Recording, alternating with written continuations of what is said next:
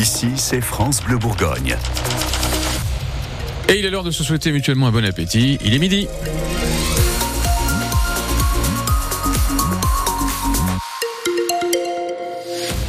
La météo aujourd'hui, euh, pas terrible, beaucoup d'humidité et du vent qui va souffler assez fort. Côté circulation par contre, tout va bien, elle est fluide quasiment à tous les étages et on en reparle bien sûr en fin de journal.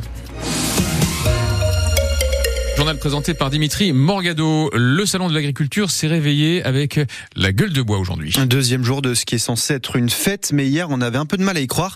Les CRS ont fait face aux paysans en colère, nos agriculteurs qui demandent toujours une meilleure rémunération pour sortir enfin la tête de l'eau. La venue d'Emmanuel Macron a tendu les esprits, des heures ont éclaté en début de journée. Sur place, il y a notamment Sylvain Thibault, il élève des vaches à Mimeur près d'Arnel-Duc. Il comprend la colère des manifestants, pour lui cette situation était prévisible. C'est prévisible. Euh, il nous ont fait que des belles paroles. Il n'y a aucune action, il n'y a aucune chose de concret. Euh, il nous passe de la pommade dans le dos en nous faisant des promesses, mais euh, au final, on n'a rien. Donc, ma mère a 68 ans, elle est toujours pas en retraite. Elle va partir en retraite, elle va toucher une retraite misérable. Euh, j'ai beaucoup de travail sur la ferme. Euh, je pourrais embaucher euh, quelqu'un à temps complet, mais on n'a pas les moyens de le payer, parce que moi, je me sors déjà 800 euros par mois, donc je vois pas comment je pourrais payer un, un ouvrier en plus. Et aujourd'hui, c'était au tour du président du Rassemblement national, Jordan Bardella, de se rendre au salon. Il en a profité pour apporter son soutien aux agriculteurs, tout en critiquant vivement l'action du gouvernement. Hormis ce contexte très tendu, cet événement reste quand même le rendez-vous incontournable des gourmands et des bons vivants. Faustine Mohéran, vous vous en êtes rendu compte Madame, bonjour, venez pour une dégustation. C'est la proposition que la plupart des visiteurs sont venus chercher au salon. Ça a proposé quelque chose, de la mangue. On refuse Bah, jamais. on refuse jamais, c'est pas Ça possible. mâchouille un peu là. Euh, ça mange, ça mange, ça mange. hein. On goûte, on profite. Même si on ne sait pas toujours ce qu'on mange, reconnaît Hélène, une brochette de boulettes blanches à la C'est main. bon. Et vous savez même pas ce que c'est Non, je ne sais pas son nom. C'est un fromage italien. Fumé. Il faut dire que cette Vendéenne venue pour le week-end est novice dans l'art de manger gratuitement au salon de Une l'agriculture. stratégie qu'on voit, oui. Ouais, nous, on n'est on n'est peut-être pas assez. On se fait avoir. Mais on est les pauvres provinciaux qui débarquons là. Et, euh, Alors que Timothée et Martin, étudiants de l'Essonne, Je vous eux, découvrir les jeunes. Ça donne envie, genre. Et puis c'est frais. Je vous en mets un de chaque. Là, on va demander à nos parents. Il y a nos parents qui sont là. Repassez vous les Mais merci. Elle était très forte pour essayer de nous faire acheter. Excuse des parents. euh, Alors qu'ils sont pas là. alors qu'ils sont pas là, non. Ouais. On a menti. mais l'excuse bien plus classique de Céline, maman des Hauts-de-France, marche bien aussi. Ouais, on reviendra, on reviendra. Ou pas. Résultat, son fils de 9 ans a déjà le ventre bien rempli. J'ai mangé du saucisson, des fruits secs, du fromage, du jambon. Et t'as plus faim là? ben voilà, bon appétit. Si vous voulez vous aussi goûter aux bons produits locaux, le salon de l'agriculture dure jusqu'à dimanche prochain. Une dramatique fin de vie pour Corozo, le cheval de 16 ans disparu depuis le jeudi 15 février, a été retrouvé mort hier par sa propriétaire. On vous en avait parlé sur France Bleu Bourgogne.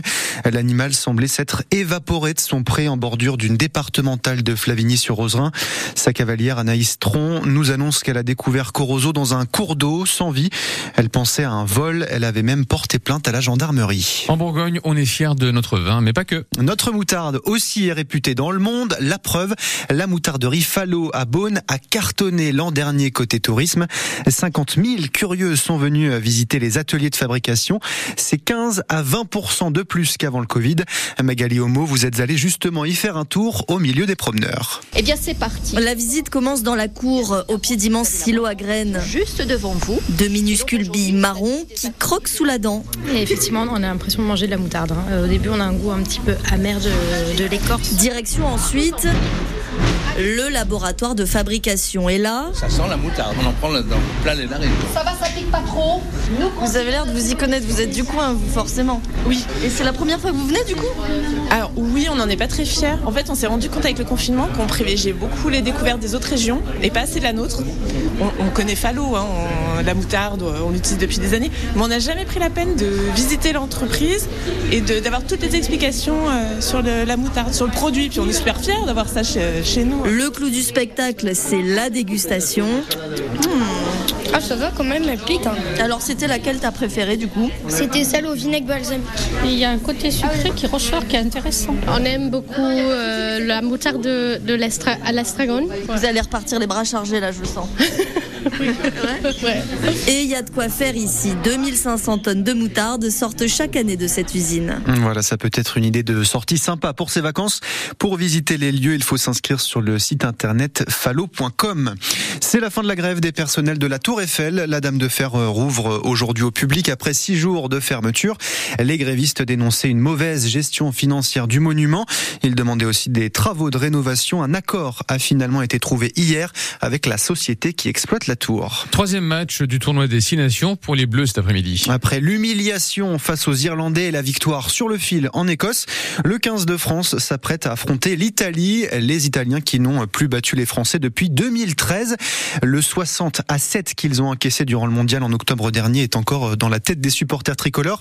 Et pourtant, le sélectionneur des Bleus, Fabien Galtier, se méfie. Un tournoi destination, c'est comme un 400 mètres. Quoi. On démarre en sprintant et on accélère dans chaque virage, dans chaque ligne droite. Donc en face, on a, on a un adversaire qu'on connaît bien puisqu'on joue, on le joue chaque année. On les a joués en Coupe du Monde. Ce sont des Latins entraînés par euh, Gonzalo Quesada, qui, qui nous connaît bien.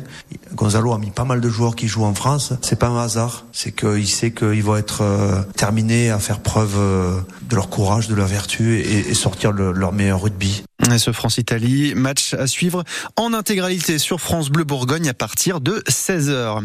La finale, messieurs, des championnats du monde de tennis de table a démarré il y a quelques minutes en Corée du Sud et l'équipe de France y participe. C'est une première depuis 1997. Un succès porté par les frères Félix et Alexis Lebrun. En face, la Chine, bien déterminée elle aussi, à l'emporter. On est dimanche, le jour des vides-greniers. Ah bah oui, il y en a un en ce moment même à Belle-Neuve entre Arc-sur-Tille et Mirbeau. C'est jusqu'à 17h ce soir, un événement en intérieur au complexe sportif et à la salle des fêtes. L'occasion de se faire plaisir à petit prix. Autre moyen de se faire plaisir aujourd'hui. Le deuxième et dernier jour de la fête de l'escargot. Elle se poursuit à Chevigny-Saint-Sauveur. Au programme des dégustations évidemment, mais aussi tout un tas d'animations. Un concours de gougères par exemple et un spectacle de danse ce dimanche. Et puis la traditionnelle fête foraine pour bien digérer les escargots. C'est jusqu'à 18h ce soir.